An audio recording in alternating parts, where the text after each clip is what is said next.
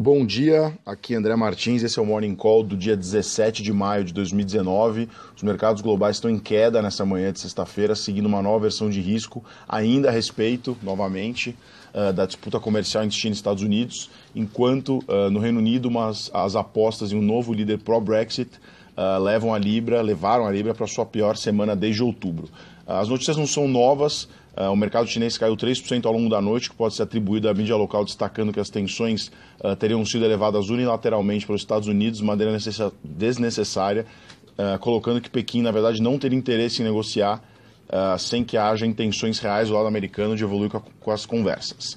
No Brasil, segue a volatilidade, o Bovespa acumula uma queda de 6,7% no mês de maio, um, e chegou ontem a ficar abaixo dos 90 mil pontos uh, ao longo do pregão e fechou exatamente nesse nível, 90 mil pontos, poucos meses após ter batido o recorde histórico uh, de 100 mil pontos lá em março. O dólar fechou em 4,05 ontem, que é o maior nível desde setembro do ano passado. É, o ambiente externo não tem ajudado, mas o Ibovespa tem se destacado como, um dos piores mercados uh, dentro de emergentes. A falta de articulação política preocupa e as notícias de avanço uh, da justiça na direção de Flávio Bolsonaro aumentam ainda mais as tensões. Em resumo, o mercado teme atraso no processo das reformas, assim como potenciais diluições um, além do esperado, né? além do, do, que o mercado espera hoje. A aversão ao risco pode permanecer elevada no curto prazo, mantendo o Ibovespa ainda pressionado.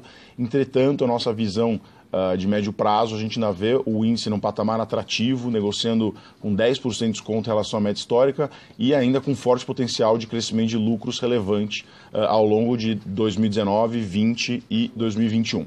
Nosso cenário base uh, é de aprovação da reforma de previdência até o final do ano, que travaria uma aceleração da atividade no Brasil, revisão positiva uh, das expectativas de lucro das empresas, diminui diminuição da percepção de risco e fluxo adicional para a Bolsa, uh, especialmente vindo de renda fixa, né?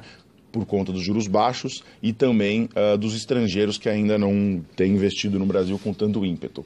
Do lado das empresas, dois destaques: a Vale caiu ontem 3%, seguindo notícias sobre movimentações próximas à barragem e, portanto, insegurança na mina, na mina de Gongo Soco da Vale. Com isso, o minério encostou na marca de 100 dólares por tonelada pela primeira vez em cinco anos. Uh, em sua live semanal no Facebook, o presidente Bolsonaro afirmou que pode rever a política de preço de combustíveis se isso não gerar prejuízo às empresas, uh, que repassa né, as variações de preço uh, de petróleo e câmbio, tendo em vista queixas sobre a alta de preços de gasolina e diesel. A declaração pode reviver riscos de interferência do governo, independência das estatais e deve pressionar os setores uh, de óleo e gás e distribuição de combustíveis. Por hoje são essas principais novidades. Desejamos uma boa sexta-feira e um ótimo final de semana a todos.